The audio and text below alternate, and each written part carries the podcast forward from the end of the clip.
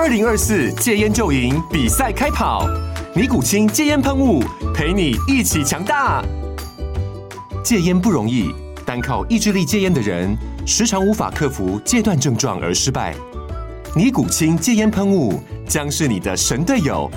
简单一喷，药品急速释放，立即缓解七大戒断症状，不限场合提高戒烟成功率。除了尼古清神队友，你还可以寻求专业医疗人员协助，一起迈向戒烟成功之路。尼古清戒烟喷雾，用科学方法戒烟，请咨询全台各大药局及戒烟门诊。本广告由尼古清戒烟喷雾、卫部药书字第零二七八三五号提供。嘉安嘉护股份有限公司，台北市中山区民生东路三段二号十楼，北市卫药广字第一一三零三零一九零号。尼古清戒烟喷雾，相伴每个新开始。天哪，时间不够，事情老是做不完，怎么办？别担心，就让高校人生商学院每周陪你充充电，找到方法不抱怨。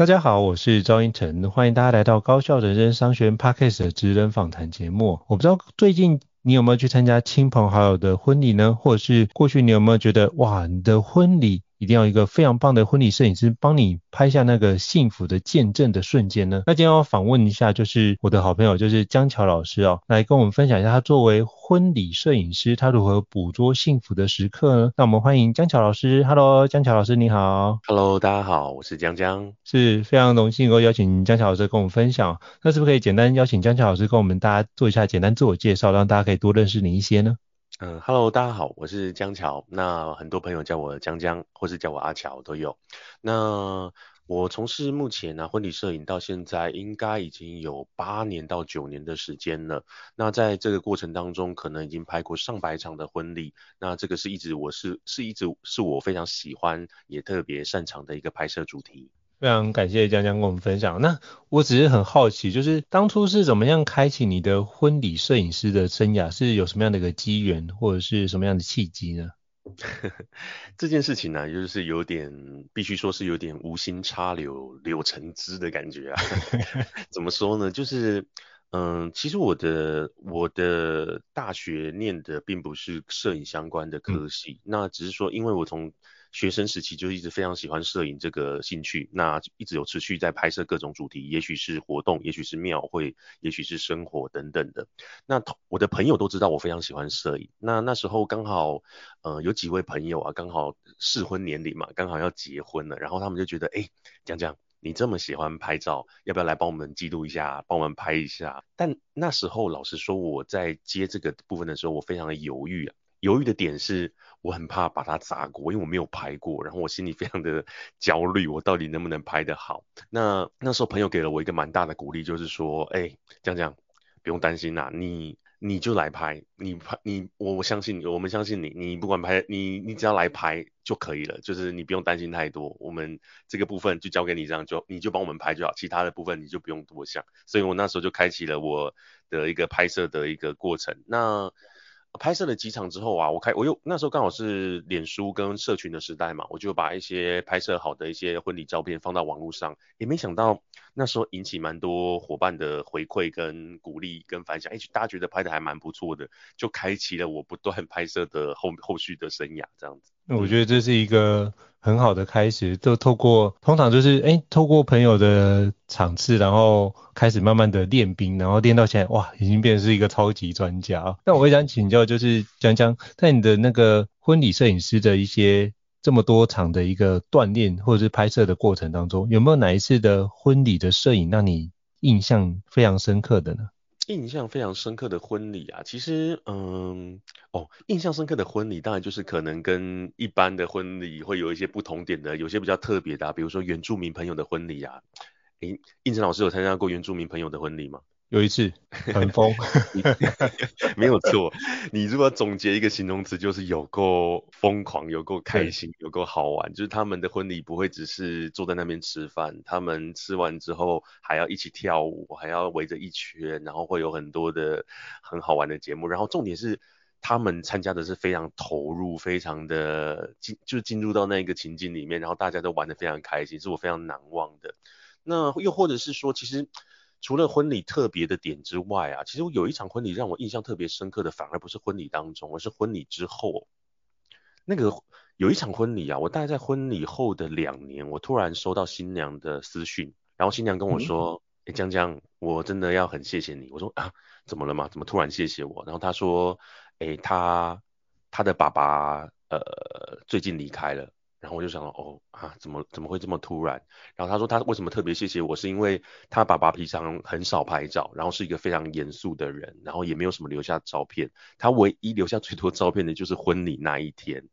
然后他非常他非常他说他非常喜欢那一场婚礼他爸爸的一些记录，因为他爸爸那一场婚礼他就是可能是他女儿难得的一个一个婚礼嘛，然后他笑得非常开心，然后。他有着跟平常不一样的表情，然后那天拍的很多，他很开心跟朋友聚聚，然后很很那种心，就是洋溢着很多开心的笑容，然后他特别非常喜欢那些那样的照片，然后他觉得对他爸爸是一个很棒的纪念，然后那后后来他特别谢谢我，所以那个也是让我第一次感受到，哎，我的照片是有价值的，是有帮助一些人留下记忆的，这个是我比较难忘的一个时刻跟回忆吧，嗯嗯，我觉得很。很棒的一个感谢，就是透过你的记录，让就是你服务的那个，不管是男方或女方，他有一个非常很棒的回忆，然后把他的在意的人拍得很好，我觉得这是非常值得肯定跟回顾。我觉得。我觉得如果能够有这样的照片，然后当我们有思念的时候，会把这样的回忆是一个美好的。嗯、我觉得非常感谢江江可以透过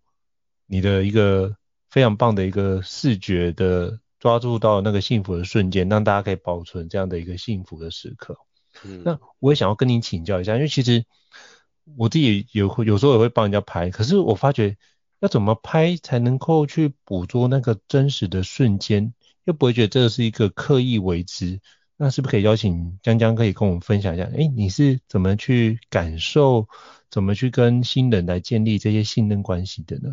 嗯，OK，我觉得应成老师这边问到一个关键的问题，就是我们后续接的婚礼啊，嗯、就是有时候就以后就，因为我们一开始是接朋友嘛，但是后面因为案子越来越多，有一些案子就不一定是朋友，他可能是第一次见面的人。那我觉得，如果我觉得建立建立信任关系这件事情很重要，因为你今天不是对于一个 model，他是一个素人做拍照，你想想看哦。如果你平常啊都没有怎么在拍照啊，有一个人突然拿着一个很大的像大炮的摄影机，突然对着你在旁边，你走来走去，一直对你狂拍，这感觉是很，嗯，就是很奇怪的，很不舒服的。所以为什么怎么建立信任关系？我自己会有几个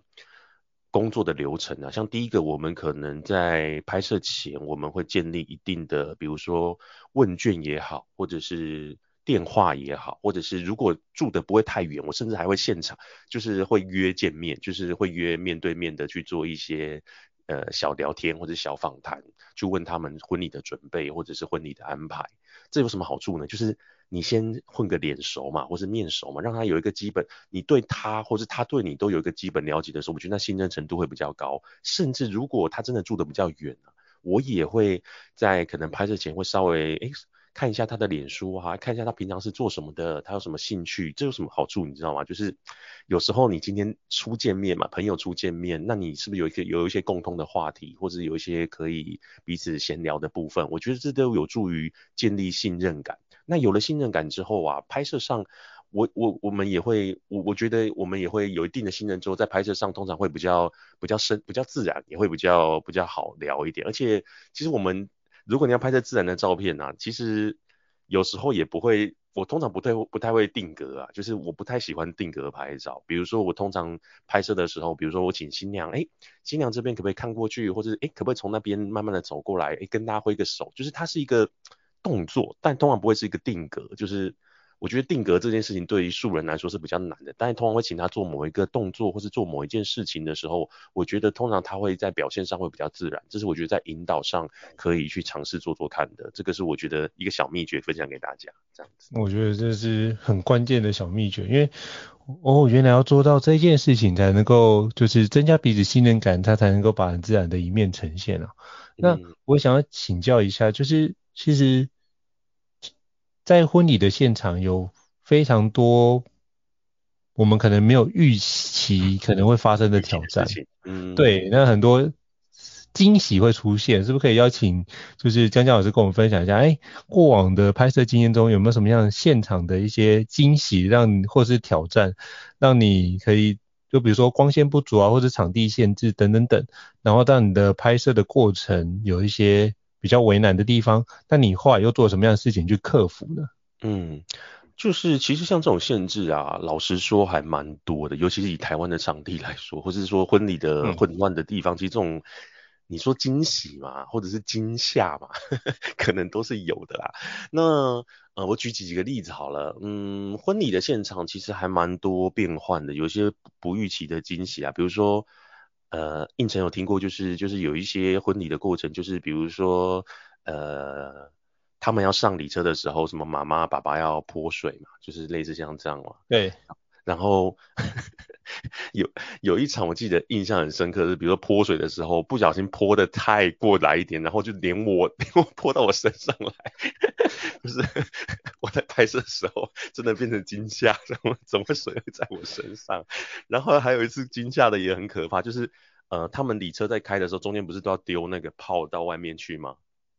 就是就是那个。嗯就是有个点炮的往外丢，对对，往外丢，嘿，对，让让大家知道新人来了。然后有一场就是因为拍摄太多场了，然后有时候丢礼炮的那个人没丢好，那风太大，然后炮 吹到车子里面来，在车子里面爆炸。就是 我 我也是在瞬间傻了眼，有没有？就。这只是都是一些很很很很夸张的时候啦，就是惊喜也是惊吓啦，这个是比较好玩的啦。那分享一个一些比较克服的惊喜好了，哎，不是惊喜，应该就是变换好了。就是一般来说，以台湾的婚礼场地，其实就是光线还蛮复杂的，就是它会有，比如什么七彩霓虹灯啊，有聚光灯啊，有什么各式各样的光线。那其实我们在拍摄的初期，就是有时候的确还蛮困扰的，有些光线其实在拍摄上不太适合，就是。拍起来会不太 OK，所以后续我们也做了很多的准备啊。其实像我觉得要克服克服惊喜惊吓，有一个很重要的前提就是你前置，但要尽可能去做一些准备。我觉得那会让惊喜惊吓的程度变低。什么意思呢？就是通常我们在拍摄前，我们可能会做很多调查，比如说今天的婚礼是在哪里举办的，我们会做很多情报的收集。过去在那个厅。诶，过去有没有一些照片或者是影片？他们的灯是怎么打的？他们活动是怎么进行的？这些如果你有一些先行的情报搜集的时候，它会降低那个降低。到时候的一些问题跟可能性，我们就可能要额外多准备一些灯啊，不管是闪光灯啊、持续灯啊，或者是说可能它有，也许在哪个部分，哦，那边场地特别挤啊，所以我在那，我在可能在拍摄前，我就要先把那个空间稍微做一些整理或者清开，这个部分可能都是涉及到事前的一些资料的收集、情报的收集，它会这样。其实我觉得婚礼某个程度来说，很像，很像，就是你要。有事前需要准备的，也有过程中你要去去接受的一些变换啊，就是我觉得这两个都是你要去去做好的，这个拍摄上才会更顺畅一点，不然不然的话，你可能临时有时候你要硬硬做一些准备，其实也是很难的，嗯，大概是这样子。嗯，我觉得你遇到的真的是。我觉得真的是很印象很深刻，就是这么多的挑战，但是你都能够去克服。像你刚刚提到的 鞭炮在车里面爆炸，我觉得、那个、因为像有发生过这些事情啊，所以我们有时候后来都会提醒那个窗户开大一点啊，注意风向有没有？就是会有很多的额外提醒啊，因为有发生过这件事情，有时候哎，甚至啊，我说其实这种意外真的太多了，比如说像婚、嗯、那个新娘戴戒指啊，对。因为他们有时候婚礼不是都会戴一个白色的手套吗？嗯、然后有一场印象很深刻，就是他的戒指中途不见了。哦，戒指很贵，那不见了怎么办？你知道后来怎么找的吗？怎么找？我用相机隔放有没有？哒哒哒哒哒，哎哎，回回回回回，看到哪一张照片之后开始没有没有戒指。哇塞！然后就用这样去找，哦，后来发现，呀，在那个他应该是在开车门的时候，那边开始好像，哎，戒指就不见。后来在那个就是在开车门那附近找，哎，真的就找到了。因为因为那个戒，因为为什么会这样翻正是？因为那个手套滑滑的，你知道吗？那白色手套那个摩擦力不够，有时候会容易掉，尤其是它不一定符合它的指围嘛。对啊。那只是，所以后来我们有时候，因为其实我觉得这些经验累积都是很重要的啦。就是有时候我们在跟婚婚新人沟通的时候，也都会提醒他过去发生的一些状况，那可能怎么样去注意跟小心这样子。嗯，好啊，我觉得这真的是都是细节，我觉得细节真的藏在魔，就是魔鬼藏在细节里面。对，可是就是如果你能够把这些顾好的话，其实那个细致度跟服务品质都能够大幅的提升哦。那我想跟您跟江江老师请教一下，就是。那你做这个婚礼摄影师也这么长的一段时间，那如果对于那些有志于想要成为婚礼摄影师的人，你有什么样的宝贵建议可以跟我们听众做分享的呢？嗯，我觉得如果要给想要加入这一块的伙伴啊一些分享的话，其实我觉得他可能可以分阶段啊。第一个阶段，你当然你要累积你的一些拍摄的技术、修图的技术，或者是设备等等的。其实设备也是一个门槛啊，因为相机买下来就是好几十万跑不掉嘛，那它也是一个门槛。那嗯，我分享我的经验啦，因为我一开始并不是做全职的，我一开始是做兼职的婚礼摄影师，很难就是一开始就买到像这样子很高级的设备。我一开始是用租的，然后从租的去练。然后当案源越来越稳定之后，我才开，我就开开始买设备。然后，然后在这个过程当中，我也是不断的去询问前辈，或者跟前辈请教也好，看书也好，看网络也好，去甚至再加上我们不断的拍摄累积经验也好，去磨练自己的技术跟经验。但是做到这个这一块之后啊，我觉得它是一个立稳脚跟的阶段，就是你要打基本功的阶段。就是第一个，你的设备跟你的技术这个部分，还有你对于婚礼的了解，这些都是基本功哦。那其实我觉得做到后来，中期、后期，它的一个挑战便于可能是你今天。